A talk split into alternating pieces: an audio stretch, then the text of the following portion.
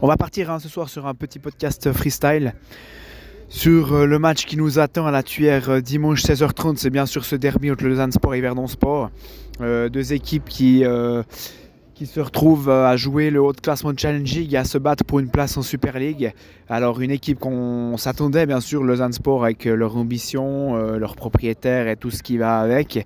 D'ailleurs, on va un peu se plonger là-dessus hein, dans ce podcast. Et sinon, bah, Sport, un peu l'équipe surprise, même s'ils avaient réalisé un très bon championnat la saison dernière de Challenge League. Là, il se retrouve premier avec une équipe euh, tout de même très très, euh, on va dire, euh, intelligemment construite. Quand même une équipe qui apporte beaucoup beaucoup de garanties. On va d'ailleurs se plonger dans le premier point de ce podcast sur Yverdon Sport. mais avant cette rencontre hein, de dimanche à la Tuyère, il faut bien le dire que ça va être très intéressant parce que les deux équipes ont le même bilan hein, dans cette année 2023 avec 5 victoires, de nuls et une défaite. 17 euh, points euh, les deux, euh, avec une équipe d'Hiverdon Sport qui est désormais premier, qui avait volé la première place au FC Ville, et donc Lausanne Sport qui suit, qui est troisième. Donc ça c'est déjà le premier point qui est très important, c'est un match, on va dire, qui est, alors beaucoup disent qui est décisif, moi je vais en revenir un petit peu plus tard quand on parlera du Lausanne Sport, mais pour ma part, qui, voilà, c'est un match de championnat, il y a quatre tours, bien sûr c'est c'est beaucoup de dire, ça, fait vendre hein, de dire que c'est un match euh, qui compte pour, euh, pour la montée, mais il reste encore passablement de journée pour que ça bouge au haut de classement. Maintenant, c'est quand même très important pour Lausanne Sport, pour euh, la suprématie dans le canton. Et c'est toujours un derby, donc un derby, ça se gagne. maintenant, ce sera intéressant de voir également Lausanne qui doit réagir à domicile puisqu'il reste sur deux nuls euh, face à Bellinzone et Vaduz et une défaite face à Thun. Euh, une dernière défaite face à Thun qui avait été euh, très très compliquée, un hein, dans le jeu. que, sur le match où il n'y avait pas eu vraiment débat dans ce match face aux, aux Oberlandais. Euh, juste, hein, on va parler d'abord euh, d'Hiverdon Sport. Alors, euh, ben, Sport, c'est quand même une équipe, comme j'ai dit, intelligemment construite avec des joueurs, une assise défensive avec des joueurs qui ont beaucoup, beaucoup d'expérience au niveau même au-dessus en Super League, avec bien sûr Sautier, euh, latéral, les deux latéraux avec le Pogam, le capitaine, et sinon il y a Jeta derrière euh, dans l'axe avec Arjovic, euh, et sinon Maloula qui peut également jouer. Donc c'est vraiment une équipe qui a une assise défensive assez très intéressante, avec bien sûr Kevin Martin en goal qui réalise des performances toujours très très régulières. Et ensuite il y a toujours euh, des joueurs offensifs qui peuvent être prolifiques, à, l'instar d'un Koro Kone ou alors euh, Bayer, qui est vraiment une révélation euh, cette année du côté d'Hiverdon Sport. Et ajouter à cela, avec des joueurs qui sont quand même plus expérimentés, plus vieux, il y a toujours des jeunes avec des prêts, comme Berdaïs, Rodriguez qui viennent du, du FC Sion, un milieu de terrain toujours assez complémentaire avec euh, Ali, Cabal, euh, Kalman et Silva. Donc voilà, en tout cas, si Verdon Sport se trouve au complet dimanche, ça va être une équipe toujours très très difficile à manier, qui sait euh, gérer ses tons faibles, ses tons forts. Donc vraiment une équipe intelligemment construite. Euh, donc c'est très très intéressant de suivre ce Yverdon Sport. Maintenant on va surtout parler hein, du, Lausanne Sport dans ce, podcast. Euh, aujourd'hui on a pu suivre une émission spéciale hein, du côté de la radio LFM. Et moi j'avais envie euh, de mon point 4 de vraiment parler de cette émission. On avait l'occasion d'avoir de, euh, Ludovic Magnin sur le plateau. On aurait pu poser des, très bonnes questions, des questions intelligentes par rapport au jeu, par rapport à, on va dire, la non-progression du Lausanne Sport ces derniers temps, depuis le début de saison. Euh, mais non, on a préféré passer une énième fois l'enregistrement du papa à Ludovic Magnin, donc je trouvais quand même un petit peu dommage.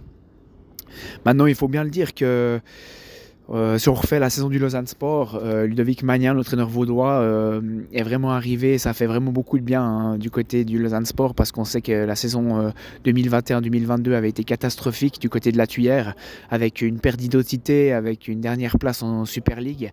Et c'était vraiment le chantier. Il est vraiment, Ludovic Magnin, arrivé encore une fois dans un contexte très très compliqué. C'était le chaos. Hein, beaucoup de vraiment un club, une institution en perte de confiance.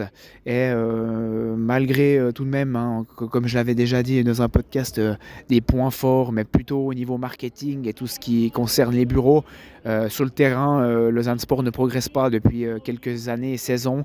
Et le problème pour moi, de, mon avis, hein, ça n'engage que moi. Mais encore une fois, la communication n'est pas très bonne euh, du côté du, Lausanne Sport, sportivement parlant, je dis. Euh, parce qu'on sait que Ludovic Magnin a repris ce club euh, dans un chaos complet. il a dû faire une préparation où il a enchaîné plusieurs, on va dire, métiers, puisqu'il a quand même dû bah, entraîner, préparer l'équipe, mais également faire le métier de directeur sportif. Il n'y en avait plus, il a dû recruter, faire les transferts. Il avait un boulot vraiment énorme. Donc à sa décharge, Ludovic Magnin a vraiment dû enchaîner un été très très compliqué, je pense, du côté de Lausanne. Et la communication, c'était, euh, il y avait juste quelque chose, c'était de remonter directement.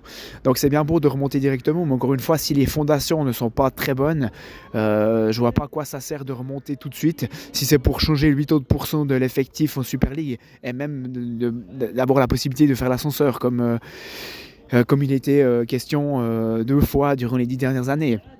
Donc voilà, pour moi, la communication, euh, encore une fois, au niveau sportif, n'est pas très bonne. Alors c'est clair que tu au challenging avec les moyens conséquents qu'il y a, mais bon, euh, vu les expériences qu'il y avait euh, du côté d'Ineos, il aurait mieux fait de parler de déjà prendre son ton, de faire progresser l'équipe, des joueurs, le club, l'institution, vraiment construire une base solide pour après éventuellement monter au Super League. Parce que là, vraiment, j'ai l'impression qu'on parle pas du tout de jeu avec Ludovic Magnin.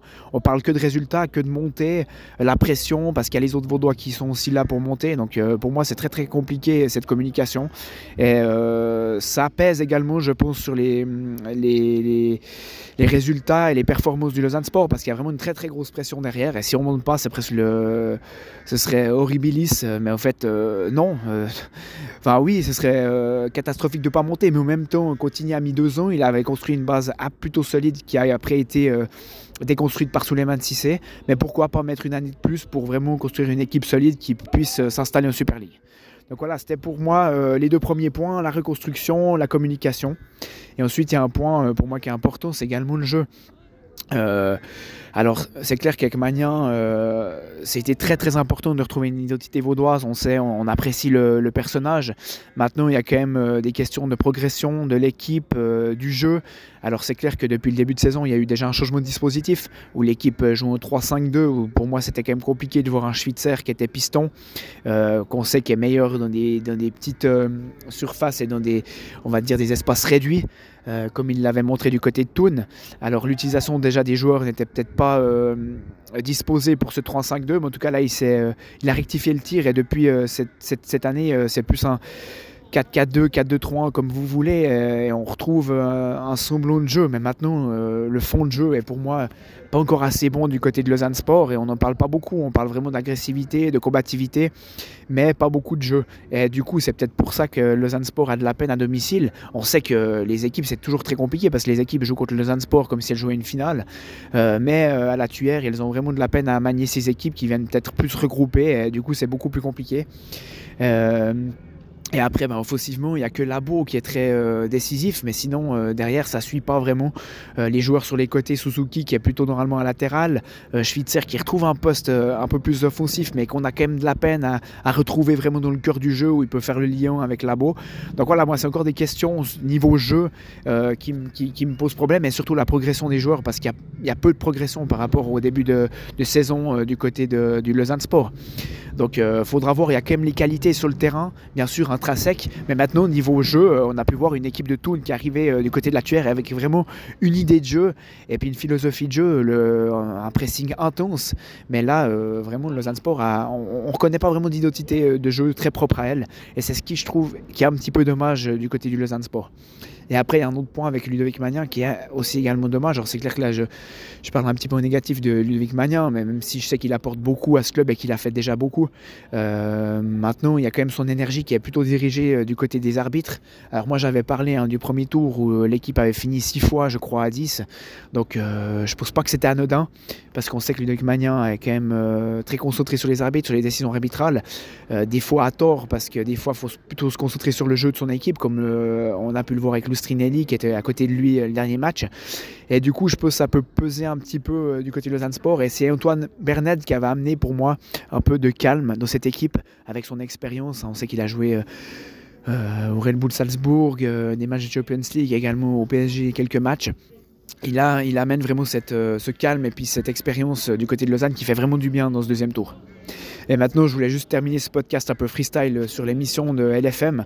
Donc voilà, moi, c'est juste, moi, je trouvais intéressant. C'est toujours sympa quand même en Suisse. C'est qu'on n'a pas la culture sportive, la culture foot. C'est toujours sympa de voir une émission spéciale dédiée au Lausanne Sport. Euh, maintenant, euh, moi, je trouvais dommage parce qu'on a Custodio et Ludovic Magnin sur le plateau. Et au lieu vraiment de leur poser des questions, de, justement, de jeu, parce que d'ailleurs, Ludovic Magnin l'a dit très clairement, il l'a dit, je suis étonné parce qu'au Challenge League, euh, on ne peut pas vraiment poser notre jeu. c'est plutôt dans l'agressivité, la combativité. Mais pourquoi on n'a pas été le chercher plus loin de pourquoi? Alors justement, qu'est-ce qu'il faut pour contrer cette combativité, cette créativité, euh, ce, jeu de Challenge League euh, Qu'est-ce qui fait que c'est vraiment comme ça? Est-ce qu'on peut pas contrer ça par, euh, par, un jeu placé, peut-être un, développement du jeu? Pourquoi on n'a pas été chercher Ludovic Mania sur plus de questions liées au jeu, sur la progression de ses joueurs, sur les points positifs qu'il trouvait Non, au lieu de ça, on a repassé une, une énième fois l'enregistrement de du permanent. Donc bon les gars, aujourd'hui, la première des choses là, des bonnes choses à Jean-Michel. Donc je trouve très sympa, encore une fois, mais cet enregistrement, on l'a entendu passablement et maintenant il faudrait peut-être aller chercher de Mania sur d'autres points. Donc voilà, on se réjouit d'être en tout cas dimanche à Tuer et puis euh, voilà, c'était mon podcast un peu freestyle sur Lausanne Sport et Yverdon Sport. Merci bien.